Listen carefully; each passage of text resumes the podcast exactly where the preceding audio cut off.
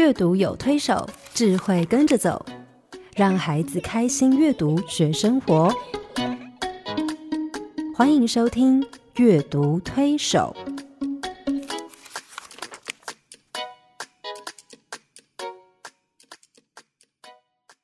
听众朋友，你好，我是黄乃玉。各位听众朋友，大家好，我是刘青燕，欢迎您再次加入阅读推手的行列。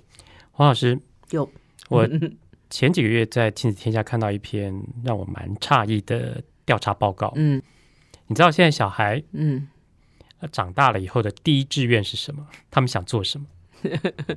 呃，我也看到了，嗯，可是很出乎意外，对啊，出乎意料之外，对，对，因为我觉得离我好远。居然是运动员是，啊！这个是我小时候最弱的一环，不是到目前为止都还是最弱的。我也，是哎、我告诉你一个公开的秘密，嗯，我二十秒从来没有跑及格过，一直到大学。是啊，我我是你知道，我从小就是有一个绰号叫书呆子，然后呢，他们觉得我只会念书，是，然后我我的下场很惨，就是嗯。只要有你知道小小学他们要打躲避球，嗯。然后只要有要有人出来猜拳队长猜拳选队伍，我 always 是最后一个被 pick up 的，嗯嗯，被选上的人，对，所以你知道那个很挫折，哦，我也是哎、是真的非常挫折。我。们要接力赛跑的时候，大队接力，我平常这个人缘还不错，嗯，一到那个时候呢，我就发现我是过街老鼠，对。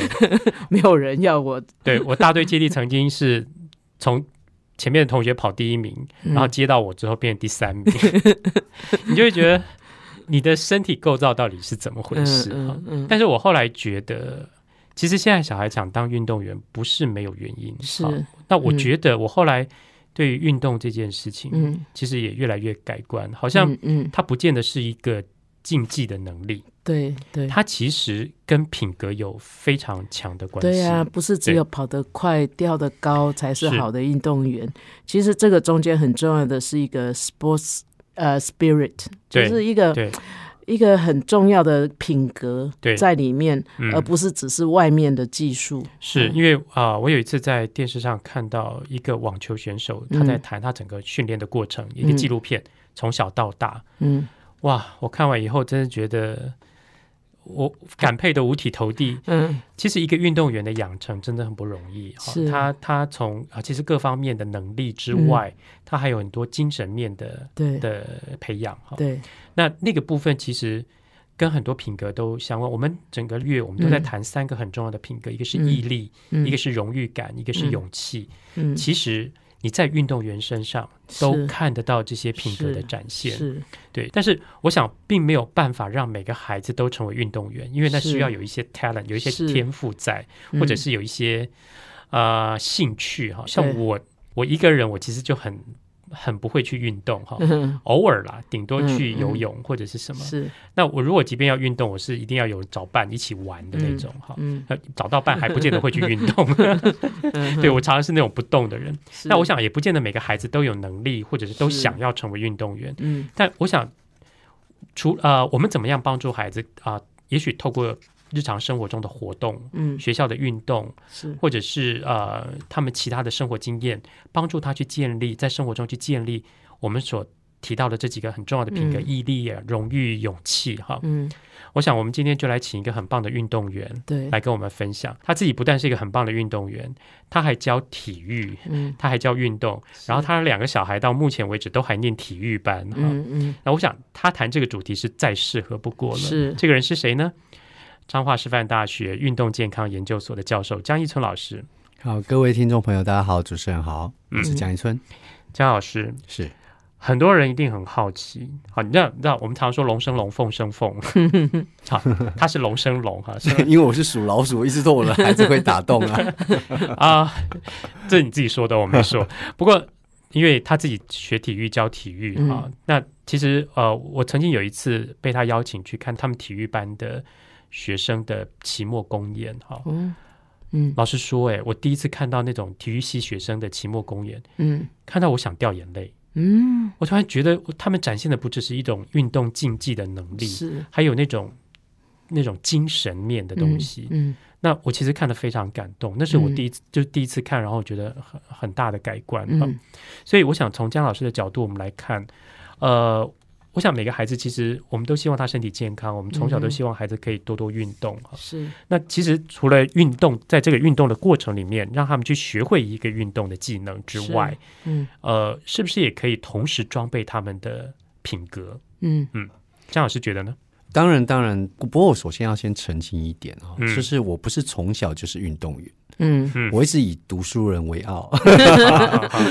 事实上，我小时候其实是喜欢运动，可是因为我小时候身体比较不好，哦好，所以说其实啊、呃因为产程的过程当中出现了一些状况，所以我从小是体弱多病。哦。好，然后所以常常都在看医生挂病号，好所以是其实身体是比较不好，一直到后来我很晚很晚比较大的时候开始运动，嗯。那我开始接触到，我想最早的一个运动训练其实是到高中，嗯哼。好，到高中我们呃在高中的老师在田径课的时候，他那时候为了鼓励我们运动，嗯。他就说呃，就你只要多跑一圈就加几分，你知道呢，嗯在在建中这个环境，就是大家喜欢嗯。这个分数，分，所以我就为了要得到高分，不断的去跑。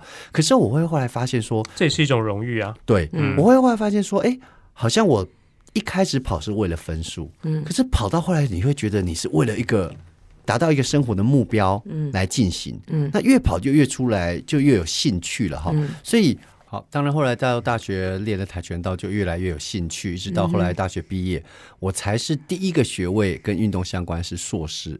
那我去投考了运动教练研究所，然后开始进入到这个运动的领域了哈。嗯那所以那一旦进到，当然后来的博士学位也是练念的跟这个休闲运动相关的。嗯那当然，现在我觉得哈，在孩子在运动的过程当中所学到的，其实远远超出我们以为运动可以带给我们的。你现在如果去问很多的孩子说，呃，或者大人说，你觉得运动有什么好处？很多大人会跟你讲说，哦，就是得奖牌啦，拿奖金啊，甚至他们可能会觉得运动员就是呃。他打个直棒啊，可以赚很多钱啊，或者说，嗯哎，嗯。那目前例如说杨代刚打棒球签约可以赚很多钱啊，对。好，可能他们大概看到的都是只有职业，或者是嗯金钱，或者是荣誉，嗯。或者是哎拿到奥运金牌就有免就有一个国家帮你安排的工作。嗯嗯。但是我倒不会觉得这是整个让孩子去运动的主要的因素，嗯。因为在运动当中可以学到很多很多很重要，我们在可能在课业一般的课业上面所学不到的一些品格。嗯嗯，那我觉得这个才是我觉得我希望孩子参与运动的很重要的原因。嗯。对，对那能不能问一下，就是为什么我从小体育课都没有学到什么品格的感觉？嗯是什么出错了？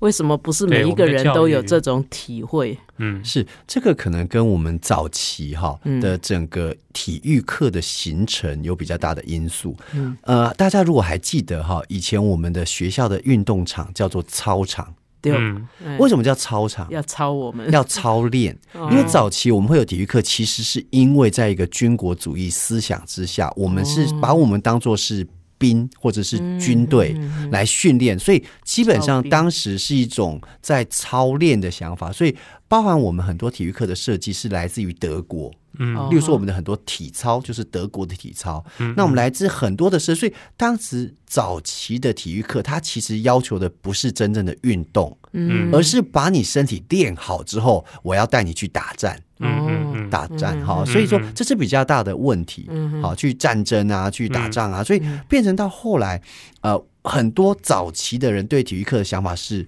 我就是很痛苦嗯啊、或者是我竞争，嗯好、养成你能够跟人家 combat 的能力哈、嗯嗯所以。嗯这大概是早期大家对运动比较有比较负面的刻板印象一印开始说。那个体育可以培养荣誉感，我都想不起来，因为我想的体育都是羞辱感。对我也是，我要跑不过那个二十秒的那个呃百米公尺，我就就被处罚，然后是在那一次跑，然后就旁边的人就笑我这样，嘿，是，所以说我没有荣誉感。我觉得这倒是台湾呃这几年，其实如果大家有空再回去看看现在的国中、高中国小哈，其实嗯。体育课已经逐渐在转型，好、嗯。尤其透过师资的不断的蜕变哈，不断的更改，那整个教育理念的延伸，嗯。好，所以其实这几年的体育课，其实孩子会选到运动员当做第一志愿，当然我会觉得很开心，就是说、嗯。哦，终于这个部分被孩子们看到了。是，嗯那换句话说，说可可能现在孩子在上体育课的时候，可能是他们在学校最快乐的时光，嗯所以他们希望能够延续这样的感觉。嗯好，那所以说，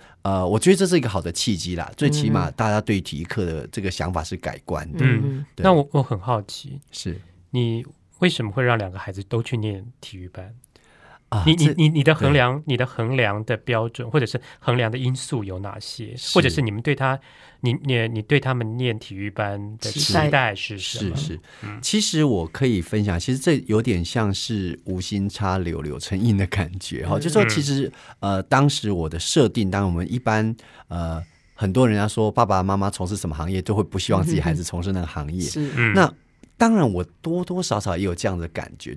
不过还好一点，就是我不是从小就是运动员，嗯啊，所以我其实觉得当个运动员没什么不好，而且我、我是很热爱当运动员的。但是我也知道，在当运动员过程当中的辛苦。啊，跟痛苦，甚至到后来，我帮国家的呃国手们做心理辅导哈，在左训哈左营国家训练中心担任委员哈，帮他们做了很多很多事情，甚至带队去国外比赛。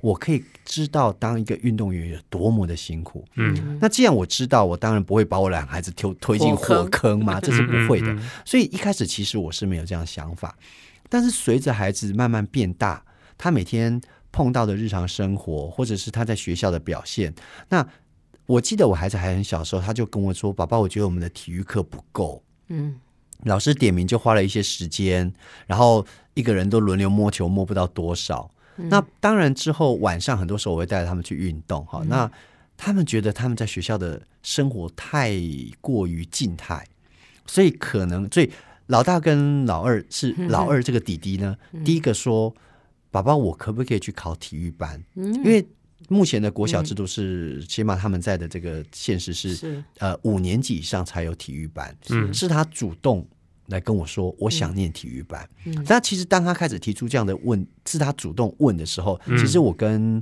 呃我太太其实有很大的犹豫，就说啊。是是可以念体育班吗？那因为我本身现在在体育系教课，我也知道说这些体育系的孩子，他们在国小、国中、高中的教育过程当中，其实课业是很被疏忽的。嗯嗯也就是他们现在到了大学，在补这些东西很辛苦很。辛苦。那我也知道，但是后来因为孩子很想要，然后后来我就有有一次我就跟我太太聊说。哎，我们还记得我们国小五六年级在干嘛？其实好像也不大记得，然后学的东西很多也都忘了差不多。那真的课业有需要这么重要到他不能去追寻一个他喜欢玩的东西？然后我们又了解到体育班其实它也跟呃一般的班级其实没有差太大，唯一差别是他早上要比较早去学校，嗯，那就是所谓的晨操。嗯嗯，好。所以你你儿子呃在跟你你们夫妻提出这个请求的时候，他已经知道他需要付出的代价是什么。对，因为他们有看到学长、哦学长们、学姐们嗯他们的练好，习所以他不是因为无知而去，不是不是不是，嗯他有去他甚至也过去看一下他们的练习哈。所以后来他说，就是早上有晨操，然后还有放学后三点三四点下课之后有练一个半小时的、嗯。的时间。嗯。可是后来我掐指一算，才发现，哇哦，这才是正确的教育模式啊！也就是一个孩子，其实在发育期间，他需要的运动时间一天大概是一个小时到两个小时。嗯那如果我没有把我的孩子送到体育班的话，嗯我的孩子在目前台湾的一般公立小学，他没有足够的运动时间。嗯如果六日我没有带他去运动，如果晚上我没有带他到，比如说运动场或者是一个道馆、跆拳道馆练习的话，当时他们还没有练习嘛，好，那他一个礼拜的运动时间可能只有两个钟头，嗯。但是很可能那两个钟头还不是真正在运动，是。嗯扣掉点名，嗯。可能只有一个钟头的运动时间。是。那一个礼拜只有一个钟头运动时间，对孩子来说绝对是不利。嗯。所以我们其实最原始是基于说，基于健康嗯。孩子健康成长的一个因素，嗯。我们就决定让他孩子去念体育班。可是去念了之后，我们发现他又多了好多好多的好处，这是我们当时始料未及的。是啊，所以其实阅读推手啊，不是希望每个孩子就静静的坐在家里面看书。嗯其实我们也希望孩子成为一个整全的个体，一个健全的个体。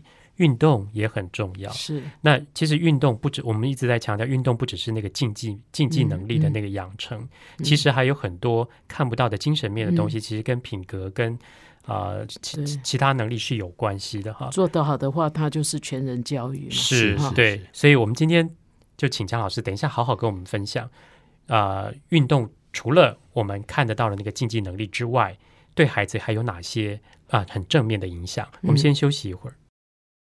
爸爸妈妈，你们说故事给我听好不好？手机零距离，但跟孩子的心却遥远。古典音乐台阅读宝盒，用图画书陪伴孩子，让绘本共读开展孩子的笑颜。阅读宝盒独家订购专线：零四二二六零三九七七。呃，我跟千燕，我们自己在运动上面都没有什么见证哦。幸好今天易春来跟我们谈哦，那而且从他自身跟谈到对孩子的教养上面，其实我们要提倡的是运动哈，倒不一定是体育班哈。请各位听众朋友不要。误会了哈，那我我想我们要在谈品格的时候，这个就像我刚刚跟你讲，我们自己的经验里面好像想不起来，呃，过去在上体育课有什么对品格什么呃了不起的建造。那听你这样讲，我真的还蛮觉得很很向往哈。那你们不能更具体跟我们讲，就举几个例子，就是。运动这件事情对孩子品格的建造，譬如有哪些方向？好，啊，例如说，呃，当我的孩子刚开始，我的儿子一开始加入的是排球队，嗯，那因为我觉得他以往练的是比较个人的项目，例如说像游泳啊、跆拳道，那一开始他选了排球队，他就是一个团体的，是的一个运动项目，嗯，那果然他的一进去就遇到了问题。嗯，例如说，呃，他是里面算运动能力算比较好的孩子，那就，但是他不是队长，嗯，他就需要什么？团队里面就要服从啊。例如说，当他队长指定要做什么，那所以光一开始一进去就出现了服从上面的一个 冲突跟学习。他知道说，哦，原来队长他决定大家今天练什么做什么，所以服从就从这边。还有一个很重要就是当教练，嗯，教练。呃，就是他下的指令，你们就要去完成。好，那坐在服从，先第一个是听教练去服教练的指令去做，接下去做到一半做不下去的时候，忍耐就出来了。嗯，因为他很多的训练是很辛苦的，对，很多不一定是呃生理上的辛苦，有时候是心理上的疲惫。嗯，例如说，他们可能。练一个动作练了几次，反复练习。例如说，呃，他们一开始练拖球，他就要拖多少个？那多少个不是累的问题，而是你心里要去承受。说，可能老师说至少拖二十个、三十个，他可能拖到第十九个，不小心掉了，要重来。嗯哦，对，那种心理的这种压力哦，挫折，那他怎么去面对？嗯，好。那么另外还有一个，就我觉得很重要，就是团体的生活。嗯，例如说，他常常有时候会跟我说，今天天气很冷，可是。队上要求今天穿什么衣服过去，因为要去比赛嘛，哈，或者是友谊赛。那慢慢的透过这个团体的这个生活，慢慢孩子就会养成自律的一个习惯。嗯，因为他知道他代表是一个团队，他必须要注意到团队大家的想法。嗯，所以对于自己的要求，例如说集合的时候不能迟到啦，好需要准时的前往啦，甚至他的动作。每个动作自己要做到，自己在这个手背位置或者在这个攻击的位置应该做到什么事情，所以对团队的这个想法就越来越越能够出来。所以，光一个孩子一进到这个体育班里面，或者作为运动代表队运动的时候，就出现了很多很多在品格上面的一个学习。是，也就是说，如果他本来没有，他理应要被培养出来。是，如果他不能够呃服从，他不能够呃配合呃这个整个，就是不管是教练或是其他队友的那个。呃，期望他可能就不能够继续对在这样的一个呃环境里面，也有可能他可能，例如说，举个例子，有一阵子他因为脚受伤，嗯，因为在一个比赛中受伤，嗯，他就变所谓的板凳球员。啊。那这时候他其实是眼看着队友们在得胜利比赛，但他只能坐在那边，嗯。那时候对他来说也是一个很大的一个品格上的训练，嗯，因为他学会了说，在他遇到挫折，那看到队友拿到了冠军，他的想法又是怎么样？他去知道说，成败不在于己，或者是很多很多的想法会不断的冒出来。这些其实是当时他进入到这样子的一个运动代表队的时候，或参与这个运动之前，我并没有这么深刻的。发生在我的孩子身上。嗯，所以我觉得他在加入这个队伍之后，我很开心。嗯。就是说他在里面学到了好多好多，而是平常我们在家没有办法培养他，是。在课业上也看不到这些事情。是。因为运动的过程，它是一个很表象的，嗯。是。他马上就看得出，而且他的回馈是立即的。嗯。例如说，他只要一不服从，教练马上就进来说：“你就是没有服从。”嗯他不一定是处罚，但是很明显的是可以看得出，他这时候就不是一个服从的表现。嗯嗯所以他的东西是一个孩子很容易就看得到、感受得到，或者是接受得到的一个 lesson。嗯他马上就学到这些教训，所以也就是因为这样，那。它是一种很身体的一个亲自体验，所以我会觉得这是很标准的 learning by doing。嗯。当他做了这件事情，嗯。他就学到了这些内容。是，所以他也是那种当下就要马上决定自己要接受这样的，哎，对对，然后那个品格很很明显的就就出来了，必须要，有，就必须要有，就是没有的话你就不能 就玩不下去了。是。是是，嗯。没错嗯没错。可是运动，比如说他啊入选排球队，哈是。在学校的运动代表队里面，他一定是有竞技的过程。是是对。是，那我想那个竞技的过程，其实呃，比如说我们这这个月我们谈到这几个礼拜，我们谈到荣誉呀，哈，然后坚持啊、毅力啊这些东西，勇气啊。勇气哈。是是。那我想竞技其实就牵涉到荣誉，是。就你一定想要赢，大家不喜欢输的感觉，是。所以我我们常常听胜不骄败不馁哈，好像嘴巴讲讲都很容易，是，但是我想让孩子在那个过程里面怎么去深刻体会、学习这句话，而且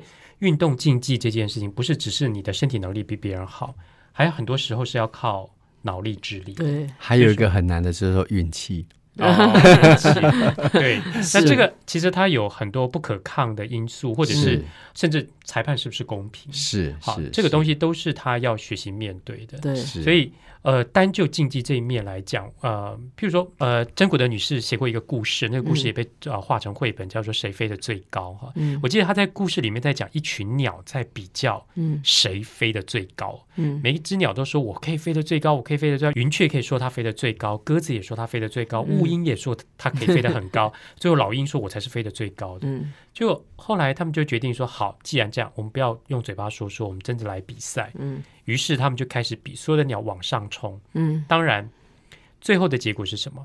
当然是老鹰飞得最高，因为它、嗯它的翅膀最大，它最有力量哈。好像表面上是呃体力好的，好身体技能好的，它可以赢得运动竞技的冠军哈。可是就在这个时候，冲出了一只小小的云雀，嗯飞得比老鹰更高。嗯老鹰觉得很不可思议，说：“你一只小小的云雀，我飞到这上面来，我已经非常累了。嗯你怎么可能飞得比我更高？他说没有啊，是你一路带我上来的。嗯原来他就一直躲在老鹰的 肩膀里面，嗯肩膀里面。然后呢，他飞完以后，他就他飞到那个高度，老鹰其实很困难，他就往上飞哈。嗯这个故事其实好像不是说你在运动竞技上需要投机取巧，是。嗯。我我不会这样解读这个故事哈。就像真古德女士说的，她在故事的结尾说，其实你们两个都是冠军。嗯。一个是靠头脑得到冠军，一是靠、一个是靠坚持跟毅力嗯得到冠军哈、其实两个各有所长。嗯那我自己觉得，其实她在这个故事里面同时呈现了运动竞技所必须具备的两个能力，一个是身体技能的能力，嗯好、还有一个就是你的精神素质，嗯。包括你知道很多运动是要花很多脑力是。去想嗯策略，对。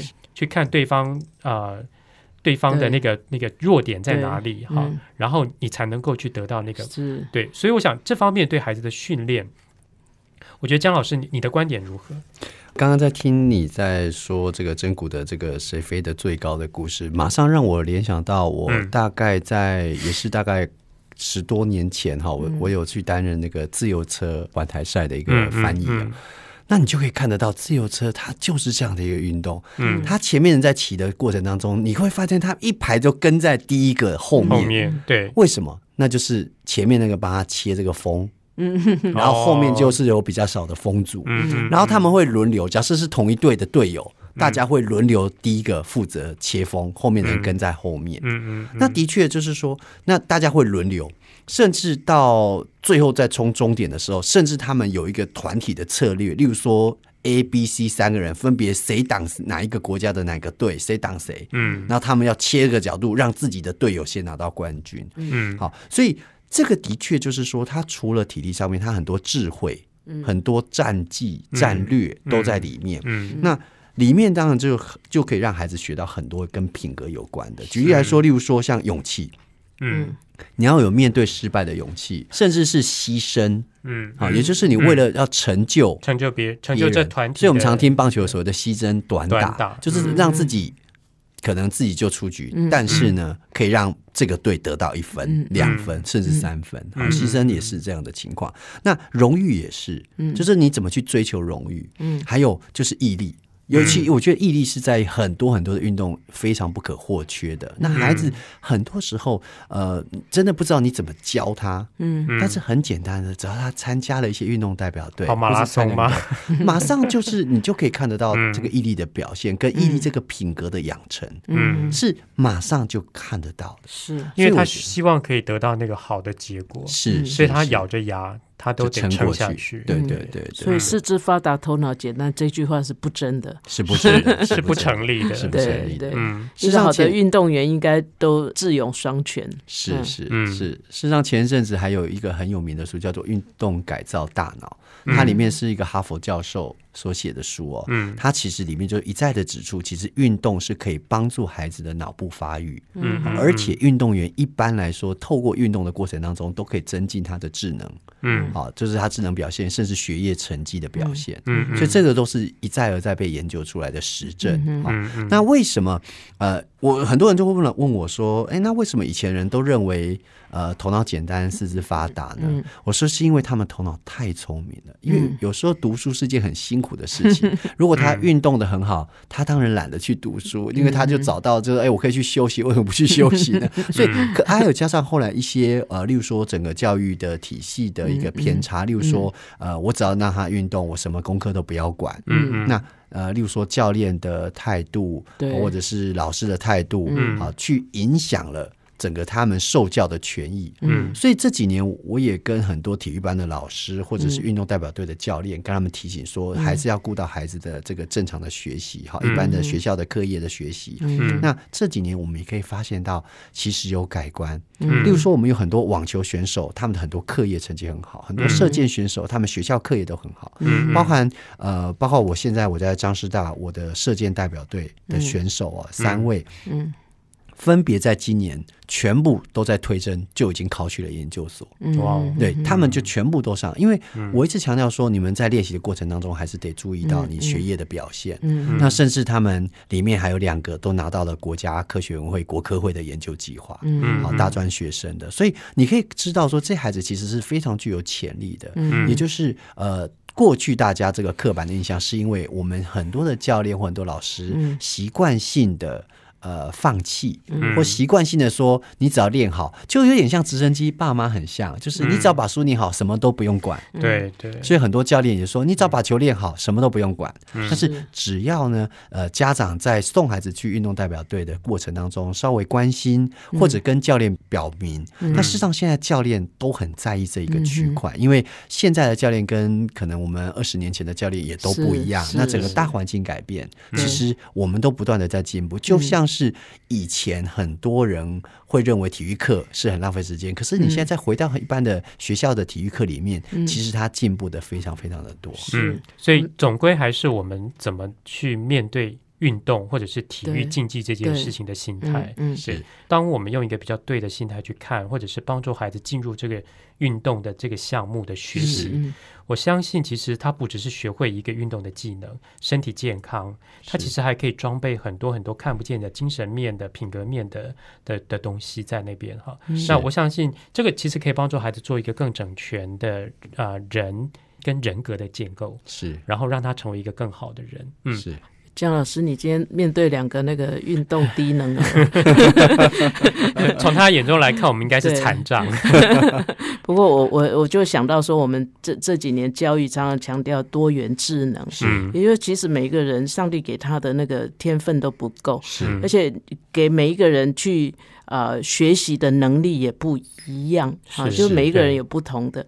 那在过去，如果只是从读书，那就永远有一些孩子他在读书上面得不到成就感，嗯嗯，他可能就没有自信，没有自信，他再去学别的也学不好。对，是那我也看过有小孩，就是诶，他在运动上面他表现了，然后他被肯定了，嗯嗯，然后他因此建立了自信，他再回来，哎，功课好像变好了。变好了，对，是，所以我嗯在想说，这其实我们从多元智能的角度来看运动的学习，这也是很重要的其实是运动本身就是有助于学习的嘛。我是记得是好像呃有一些学校，因为我看啊、呃亲子天下的报道什么，他们在讲很多国外德国或美国的学校，他们把体育课排在第一节课。哎对，这个是美国的，最早是在芝加哥那边的一个小学，他所实验的一个过程啊。嗯他就是呃，这本书就是刊在那个《运动改造大脑》那本书里面的一个报道。他就是有所谓的临时体育，嗯他就是第零节。嗯嗯，所有的孩子一进去就是先去上体育课，上完之后才开始上一般的课程。嗯，那经过这样的一个设计之后，他们的数学竞赛跟科学竞赛都要到全美的前几名。哇所以说，其实，在运动之后，活化大脑细胞，它是有活化大脑细胞，甚至是让他的情绪能够安定、稳定的效果。是。不过，刚刚黄老师刚刚提到说，这个所谓的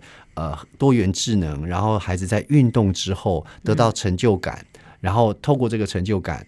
对他其他的学习是有帮助的，这个就让我想到之前呃很早很早期有一个心理学的研究，一个老师进去，然后在美国嘛，他就一开始就跟很多孩子说，哦，我们在我们班上里面有那个这个他的眼睛的颜色是黄的跟蓝的两种，嗯那嗯。蓝的眼睛的小朋友，你们知道吗？你们是比较聪明的哦。嗯，结果一个学期下来，果然蓝眼睛的孩子功课好了，功课都变得比较好。嗯到第二个学期，那个老师又说，但是现在这种研究不能被做了哈。以前很早期大家都可以反伦理。对对违反了，以前都可以大家乱做研究哦。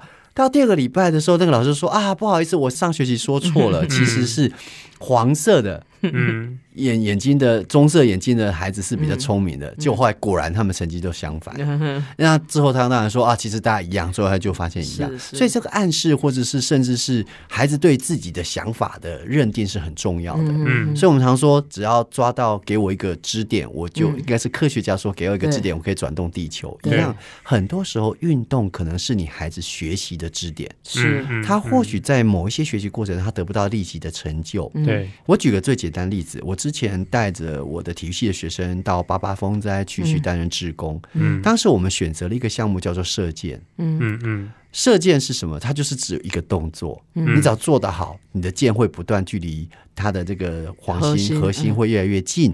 那你每次动作就是在修改。嗯那时候就有一个很有一个孩子很小，在上完射箭课之后，我们有个分享，嗯。有一个大概小四小三的小女生就说，我们就讨论，嗯。讨论有没有讨论一个，就是说你射箭如果射不到你要的目标，嗯你失败了，你的想法是什么？嗯就那个小女生说：“我知道，我要分享。”她说：“我每次射出的箭没有到这个我要的这个目标的时候，每一次都叫做失败。可是我每次失败之后，我就知道我哪个动作没有做好，然后我每一次失败，我就越变越好。”因为我每次知道我哪里要修正，例如说我的肩膀太高，我的手太低，我的头太歪，我眼睛没有看线，好，或是哪里他的很多动作或者我站的不正哦，所以他后来就提出一个结论：小三、小四的小女孩，她说：“我觉得失败是一个很棒的事情，每次的失败都可以让我变得靠近成功近一点点。那越来越接近之后，我有一天我就会透过很多失败的学习，我就会得到成功了。就后来旁边有个小五的男生就冷冷丢一句：“那你就直接说失败为成功之母就好了嘛。”但是我觉得，当你讲说失败为成功是很容易学习的。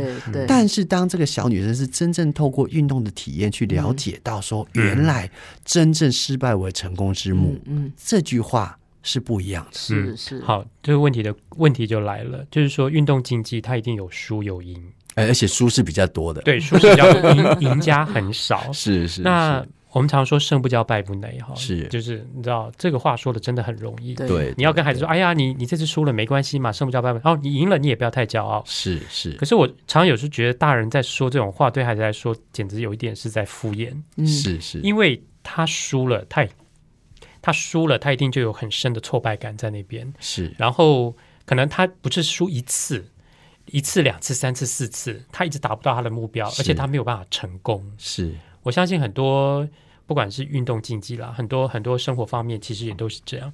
那我不知道从你的角度来看，你要怎么帮助孩子去面对输跟赢这两件事？哦，？这个我可有经验的，因为我儿子他的排球队并不是那个全台湾很好的，也不是全台北市很好，所以他们嗯。常常去比赛哦。嗯。尤其是我们常常都在笑他们教练，我说他们教练那个手气又不大好，每次一抽就是抽到去年的冠军队或是亚军队，常常第一场哦，不但是输，嗯。常常有时候被剃光头，就是、哦。就是输的很惨是哈，连二连败这样子。所。以运气还是很重要。是很重要。嗯所以说，我觉得在这过程当中，我跟我儿子有很多的对话，嗯我就觉得还蛮好的。就是嗯我常常问他说：“你觉得这次输的怎么样？”我觉得他一开始当孩子面对输的时候，他就会很多孩子。有情绪在对，那里、啊。情绪说今天嗯有够倒霉的，又对到他们。你知道他们去年是冠军队吗？嗯然后接下去他就会有一股很骄傲的感觉，说：“可是你知道他们今年又拿到冠军。”嗯嗯哎，意思是说他们输给冠军，嗯并没有什么不好。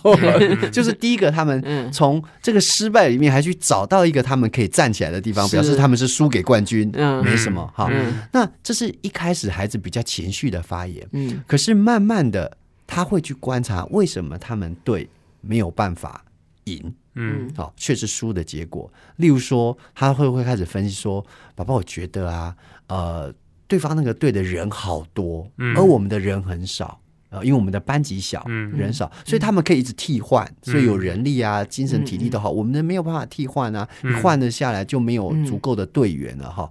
然后再过来说，他们都长得好高哦，嗯。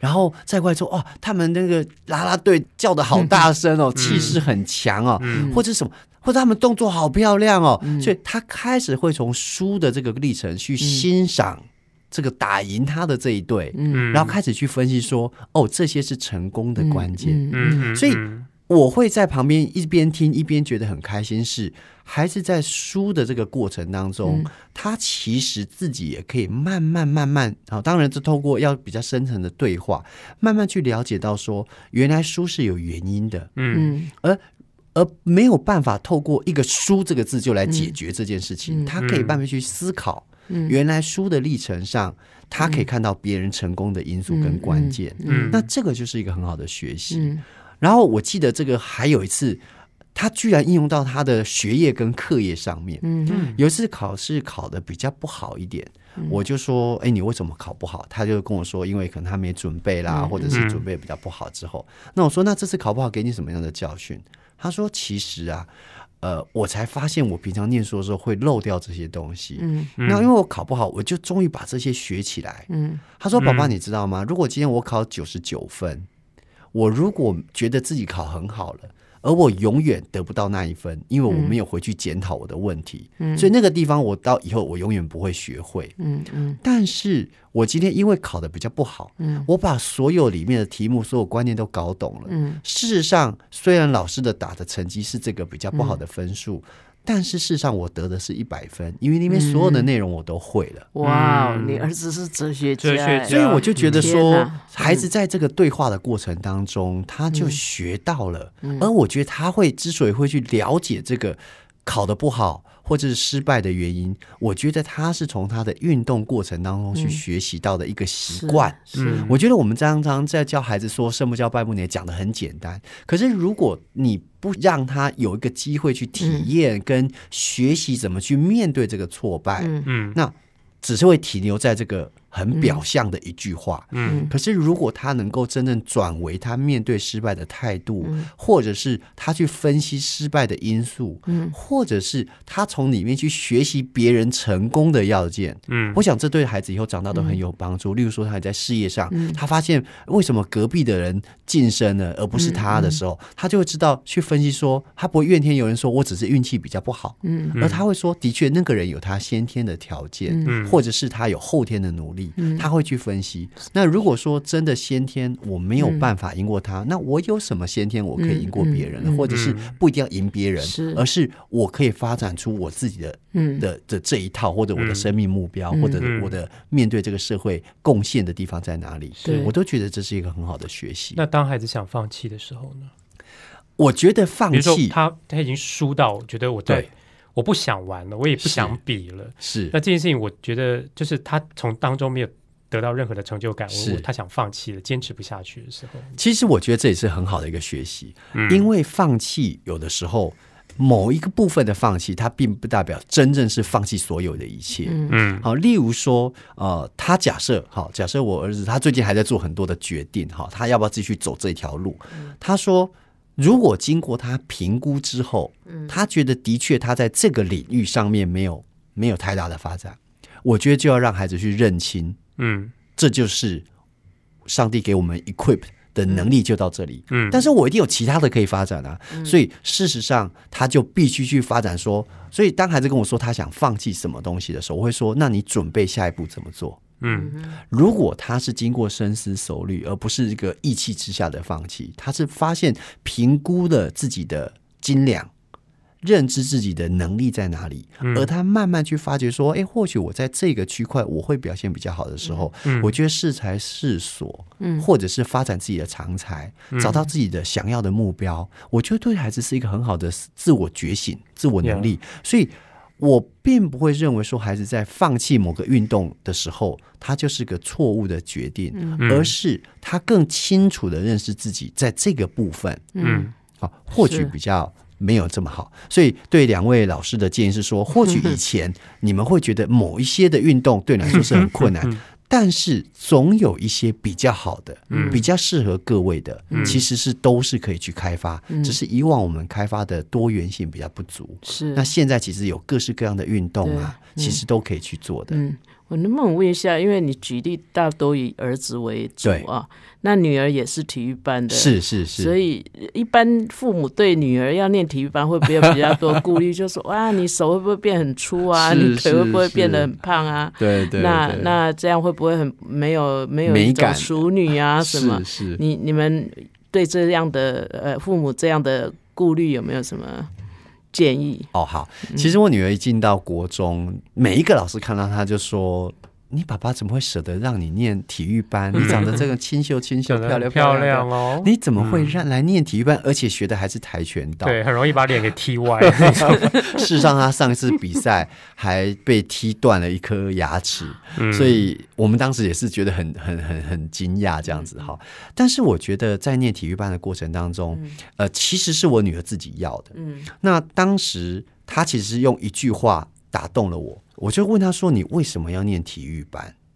他就说：“他想在他还在年轻的时候，我想说你讲这话好像很老气的感觉。他说他想在他年轻的时候做一件事情，让他自己觉得可以让自己很骄傲。哇嗯他就是用这句话打动我。嗯那后来他选择了跆拳道，然后选择去比赛，然后呃，我我觉得这整个过程当中，我可以看得到他对自己的要求跟努力。那我并不会认为我应该用很多的性别刻板印象说你这个女生就应该。当然，我现在现在有时候常常我跟妈妈走在路上会说，那个你走路要淑女一点。你的确，她因为运动训练之后，一些肌肉比较发达，走起路来就比较霸气这样。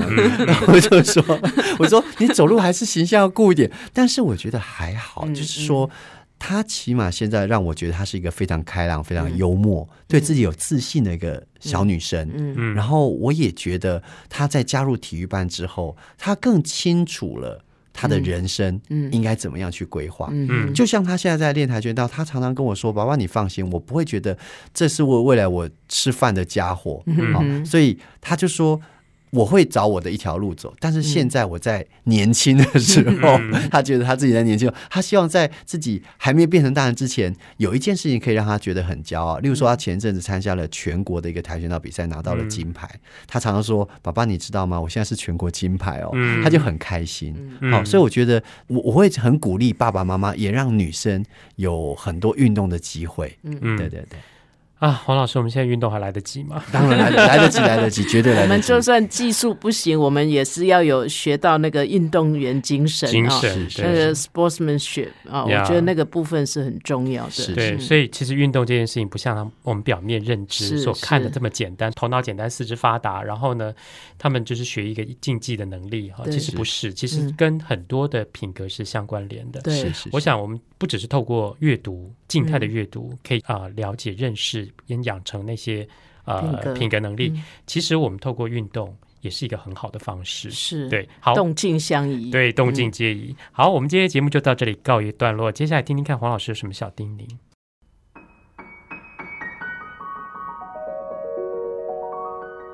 乃玉老师的阅读小叮咛。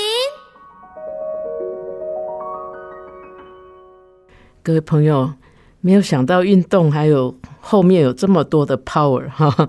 呃，我想呃，刚从节目里面你们也听到，我跟青燕两个人啊、我们从小在这个运动在体育上面呢，好像还没有很好的学习哈、幸好有姜老师来帮助我们澄清一些观念啊、也就是说，我们让孩子运动哈、这是很重要的事情，因为他真的是可以。啊，如果在体能上面，它真的也经过证明，就是它可以呃让我们的呃大脑细胞活化，哈、可以思考更有效率，哈、然后更灵活。那当然，另一方面就是说，呃，在这个多元智能之下的教育理念之下呢，诶，孩子在运动上面他得到嗯有一些成绩，有一些表现，建立了他的自信，然后他用这个自信呢再去学习。好，其他的东西，所以有时候一个学生如果可能他功课不好，可是你如果让他有机会在体育上面，哈，他去学习，然后好好的去培养他的毅力，哈，培养他的荣誉心，哈，培养他的勇气，然后当他具备了哈，能够装备了这些之后，他再回头去看他的功课，这些毅力啊、荣誉感啊、这些勇气啊。应该就会比较容易帮忙他克服他在功课上面遇到的困难哈。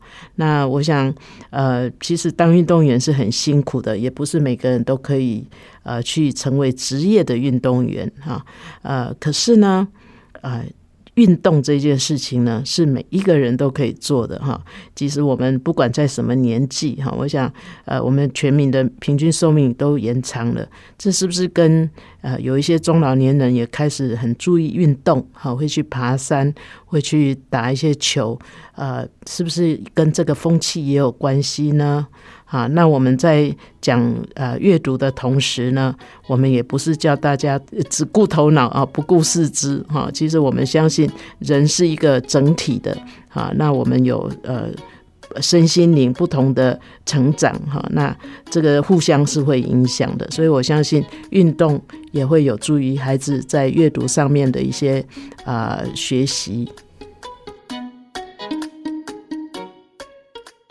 本节目由 FM 九七点七台中古典音乐台制作播出，邀您一同享受阅读，丰富孩子的生命。如果你对这个节目有任何想法、建议，我们都很欢迎你在 Apple Podcast 留言打分评星，也邀请你订阅这个节目，并分享给身边的朋友。感谢您的收听，我们下集再见，拜拜。